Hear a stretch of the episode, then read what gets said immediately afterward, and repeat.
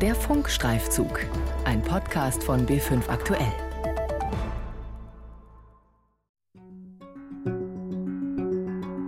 Wer im Netz nach Friedrich Stapf sucht, der stößt schnell auf Seiten von Abtreibungsgegnern.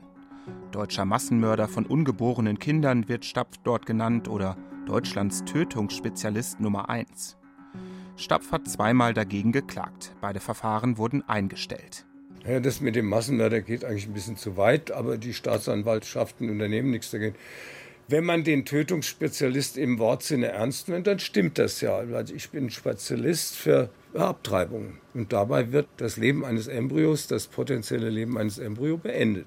Und dafür braucht es halt auch Spezialisten, weil früher sind die Frauen bei illegalen Abbrüchen gestorben. 1968 begleitet Stapf seine damals schwangere Freundin zu einem illegalen Abbruch ohne Narkose.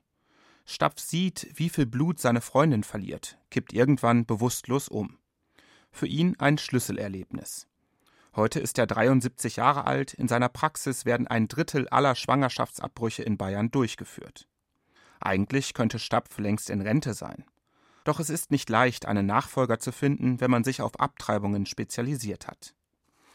Vielleicht auch, weil viele Mediziner nicht ins Visier der Abtreibungsgegner geraten wollen. Vor Friedrich Stapps Klinik im Münchner Norden demonstrieren sie fast täglich. Gerade erst ist eine Mahnwache vom Bündnis 40 Tage für das Leben zu Ende gegangen. Die Demonstranten standen 40 Tage durchgehend vor Stapps Klinik, hielten Schilder in der Hand mit Aufschriften für das Leben oder Beschützerin der Ungeborenen. Wie auch diese Teilnehmerin. Es geht es eben nicht darum, Protest zu zeigen, sondern eigentlich als letztes Zeichen der Hoffnung, als Gebet für das Leben, eben auch für die Frauen, für die Familien, dass wir einfach da sind, dass wir sagen, es gibt auch einen anderen Weg. Uns zieht es nicht, dass, dass Abtreibung strafbar wird, sondern dass Abtreibung undenkbar wird. Trotzdem haben wir 100.000 Abtreibungen in Deutschland pro Jahr. Und das heißt, Abtreibung, das Töten eines Menschen wird als Lösung für Probleme angesehen, die oft ja oder in der Regel nicht des Kindes sind, sondern die bestimmte Probleme, die bestehen, vielleicht virulent werden lassen. Und das ist das Ziel. Abtreibung nicht strafbar oder illegal machen, sondern undenkbar. Friedrich Stapf erzählt, dass immer wieder Frauen, die zu ihm wollen, vor der Klinik von Abtreibungsgegnern angesprochen werden und Lebensschützer versuchen, sie vom Schwangerschaftsabbruch abzuhalten. Er hat sich an den Protest gewöhnt, kann damit leben. Friedrich Stapf weiß, dass das Thema Abtreibung ein kontroverses und hochemotionales ist. Zusammen mit einer Kollegin aus Nürnberg führt Friedrich Stapf mehr als zwei Drittel der gut 11.000 Schwangerschaftsabbrüche in Bayern im Jahr durch. Nach 218a des Strafgesetzbuches müssen schwangere Frauen zunächst zu einer Beratungsstelle. Erst danach ist die Abtreibung straffrei. Die sogenannte Beratungsregelung. Drei Tage später kann die Frau dann einen Arzt aufsuchen. Bevor Friedrich Stapf die Frauen operiert, führt er noch ein weiteres Gespräch mit ihnen. Wenn sie nicht sicher ist, dann soll sie noch mal so einen großen Zettel machen mit Pro und Contra und sich das gut überlegen, eventuell auch mit dem Partner. Und wenn sie nicht sicher ist, dann soll sie halt am Montag die Tablette zurückbringen. Und dann machen wir es nicht. Und von 100 Frauen bringen halt 15 Frauen die Tablette zurück. Es ist ungewöhnlich, dass Ärzte, die Abtreibungen durchführen, so offen darüber reden wie Friedrich Stapf. Die meisten wollen unbekannt bleiben, wohl auch aus Angst vor den Anfeindungen im Netz oder vor den Protesten vor ihren Kliniken. 107 Arztpraxen und 27 Kliniken haben in Bayern die Erlaubnis, Schwangerschaftsabbrüche durchzuführen. Um diese Erlaubnis zu erhalten, muss jeder Arzt mindestens einmal ein Seminar der Bayerischen Landesärztekammer besucht haben. Medizinische und ethische Aspekte des Schwangerschaftsabbruchs heißt das Seminar. Ende März in einem Hotel in Feldkirchen bei München. Hier findet das eintägige Seminar statt. Als Referenten sind Ärzte und Juristen geladen. Am Ende des Tages erhält jeder Teilnehmer ein Zertifikat. Das müssen die Ärzte bei der jeweiligen Bezirksregierung einreichen. Erst dann dürfen sie in Bayern Abtreibungen durchführen. Auch Friedrich Stapf ist bei diesem Seminar dabei. Er hat zwar längst die Erlaubnis, Abbrüche durchzuführen, nimmt aber trotzdem jedes Jahr teil, um die anderen Mediziner kennenzulernen und um sich über die Inhalte der Fortbildung zu informieren. Wochenlang habe ich mich darum bemüht, hier dabei zu sein. Nun sitze ich in einem Tagungsbüro des Hotels. Im Seminarraum darf ich nicht dabei sein, kann jedoch während der Pausen Referenten interviewen. Der Ablauf ist eng getaktet. Zehn Vorträge stehen auf der Tagesordnung. Ein Jurist erklärt die rechtlichen Änderungen von 219a. Ein Arzt referiert über die Psychodynamik des Schwangerschaftskonfliktes. Ganze sieben Personen nehmen am Seminar teil. Das ist nicht viel, entspricht aber dem Durchschnitt der vergangenen Jahre. Manche von ihnen sind alles andere als begeistert von meiner Anwesenheit. Vor allem ein Arzt fürchtet, dass sein Name an die Öffentlichkeit gelangt, er auf den Listen der Abtreibungsgegner im Netz landet. Er möchte nicht, dass bekannt wird, dass er Abtreibungen durchführt. Bei meinen Interviews beobachten mich Mitarbeiterinnen der Ärztekammer. Es wird deutlich, wie sensibel das Thema auch für Ärzte ist. Zwei Medizinerinnen nehmen zwar am Seminar teil, sind sich aber noch unsicher, ob sie anschließend auch wirklich Schwangerschaftsabbrüche durchführen wollen. Ein Teilnehmer ist schließlich bereit, mit mir zu sprechen, anonym. Ist es jetzt so, dass Sie das Seminar heute machen, weil Sie jetzt in Zukunft Schwangerschaftsabbrüche selbst durchführen wollen? Ja, genau. Also das habe ich vor und es ist auch ein großer Bedarf da und deshalb muss, wenn ich das jetzt nicht gerne mache, aber es muss halt qualitativ gut betreut werden und auch durchgeführt werden. Wie ist denn die Situation bei Ihnen und in welchem Regierungsbezirk sind Sie quasi tätig? Ja, ich bin in Schwaben tätig und dort gibt es also nur wenige Gynäkologen, die das durchführen und es gibt ein, also in bestimmten Regionen von Bayern halt einen hohen Bedarf. Und die Frauen müssen auch weit fahren. Also in den ländlichen Gebieten gibt es fast keine Gynäkologen mehr, die das durchführen. So seine Einschätzung. 107 Arztpraxen haben in Bayern die Erlaubnis, Schwangerschaftsabbrüche durchzuführen. Davon elf in Schwaben. So steht es auf einer Liste des bayerischen Gesundheitsministeriums. Also viele haben zwar diese Erlaubnis, aber führen das dann doch nicht durch. Mutmaßt der Arzt. Ein ähnliches Bild ergibt sich in Niederbayern. Hier führt die Liste des Gesundheitsministeriums vier Arztpraxen auf.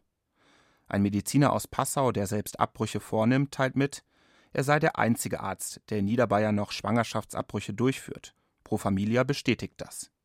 Dagegen kommen zwei Drittel der Arztpraxen, die die Erlaubnis haben, nämlich 76 von 107, aus Oberbayern. Für Eva Zattler von der Beratungsstelle Pro Familia, die als Referentin beim Seminar dabei ist, ein Zeichen für die großen regionalen Unterschiede. Die Versorgungslage in Bayern hat für sie große Löcher regional. Auch in München werden es immer weniger Ärzte, die Schwangerschaftsabbrüche machen.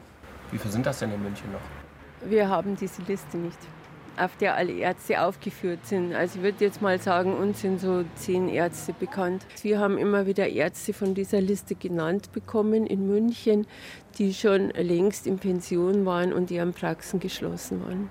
Das heißt, auch in Oberbayern werden Ärzte auf der Liste geführt, die den Eingriff gar nicht mehr durchführen. In Unter- und Mittelfranken sei die Versorgung laut Pro Familia in Ordnung. Dort würden viele Patientinnen aber auch nach Hessen ausweichen. Bei der Recherche taucht immer wieder dasselbe Problem auf. Es gibt keine belastbaren Zahlen. Es ist daher nicht klar, wie viele Arztpraxen und Kliniken tatsächlich Abtreibungen vornehmen. Ich stelle diverse Anfragen, versuche es unter anderem bei der Kassenärztlichen Vereinigung in Bayern, dem Bayerischen Landesamt für Statistik, der Deutschen Gesellschaft für Gynäkologie und Geburtshilfe, den einzelnen Regierungsbezirken. Die Antworten ähneln sich. Genaue Zahlen lägen nicht vor. Es wird auf andere Stellen verwiesen. Deutlich wird jedoch, es gibt Regionen in Bayern, in denen es sehr schwer ist, einen Arzt zu finden, der Schwangerschaftsabbrüche durchführt. Laut 13 des Schwangerschaftskonfliktgesetzes sind hier die Länder in der Pflicht. Zitat Die Länder stellen ein ausreichendes Angebot ambulanter und stationärer Einrichtungen zur Vornahme von Schwangerschaftsabbrüchen sicher. Aus dem bayerischen Gesundheitsministerium heißt es dazu Grundsätzlich kann davon ausgegangen werden, dass es in Bayern insgesamt ein ausreichendes Angebot an Einrichtungen gibt, die Schwangerschaftsabbrüche vornehmen. Sollte künftig ein Mangel eintreten, würden die zuständigen Staatsministerien zusammen mit der ärztlichen Selbstverwaltung und der Bayerischen Krankenhausgesellschaft geeignete Maßnahmen prüfen und umsetzen. Im Übrigen liegen dem bayerischen Gesundheitsministerium keine Beschwerden vor, dass das Angebot an entsprechenden Einrichtungen in Bayern nicht ausreichend sei. Aber auch das Ministerium räumt ein. Da jeder Arzt eigenverantwortlich entscheide, ob er Schwangerschaftsabbrüche anbiete, sei nicht bekannt, wie viele der 107 Ärzte, die die Erlaubnis dazu hätten, tatsächlich aktiv seien. Niemand kann also genau sagen, wie viele Ärzte wirklich Abbrüche in Bayern durchführen. Fest steht, in Bayern werden in zwei Arztpraxen mehr als zwei Drittel aller Eingriffe durchgeführt. Eine der Praxen wird von einem 73-Jährigen geleitet. In Niederbayern würde der einzige Arzt, der noch Schwangerschaftsabbrüche vornimmt, nach eigener Aussage seit Jahren gerne in Rente gehen, findet jedoch keinen Nachfolger. Warum aber finden sich kaum noch Mediziner, die Abtreibungen durchführen? Für den Arzt aus Schwaben, den ich auf dem Seminar der Bayerischen Landesärztekammer kennengelernt habe, gibt es mehrere Gründe. Zum Teil ethisch begründet, zum Teil halt in der Ausbildung von den jüngeren Assistenten oder der nächsten Generation wird das kaum gelehrt. Das ist ähm, zum Teil schwierig und auch man braucht viel Erfahrung, dass da keine Komplikationen sind. Im Medizinstudium werden Schwangerschaftsabbrüche in einem Semester im Fach Gynäkologie thematisiert. Dabei geht es vor allem um die rechtlichen und ethischen Fragen eines Schwangerschaftsabbruchs. Der praktische Eingriff wird vielerorts kaum oder gar nicht gelehrt. Medizinstudenten der Berliner Charité organisierten im vergangenen Jahr selbstständig ein Seminar, um an einer Papaya den Schwangerschaftsabbruch zu üben. Lernt, was die Uni euch nicht lehrt, stand auf ihren Plakaten im Seminarraum. Auch der Münchner Arzt Friedrich Stapf sieht die Hauptursache für die aktuelle Situation nicht in der Angst vor den Abtreibungsgegnern, sondern in der Ausbildung. Heute, wenn ein junger Kollege oder eine Kollegin eine Facharztweiterbildung im Fach Gynäkologie macht, hat sie ja die ganze Zeit in der Klinik mit ungewollt schwangeren Frauen nichts zu tun. Und wie soll dann ein Frauenarzt sich motiviert sehen, sich auf das Thema zu stürzen und damit vielleicht zu seinem Hauptthema zu machen? Das würde demnach bedeuten, wenn ein angehender Gynäkologe seine Facharztausbildung beispielsweise in einer bayerischen Klinik macht, in der keine Schwangerschaftsabbrüche vorgenommen werden, so lernt der angehende Frauenarzt folglich auch nicht, wie eine Abtreibung durchgeführt wird. Die Deutsche Gesellschaft für Gynäkologie und Geburtshilfe widerspricht dieser Darstellung. Denn auch bei einer Fehlgeburt werde der Embryo aus der Gebärmutter entfernt. Die Ausschabung ist ein technischer Eingriff, der unabhängig davon ist, ob der Embryo lebt Abbruch oder nicht Abort.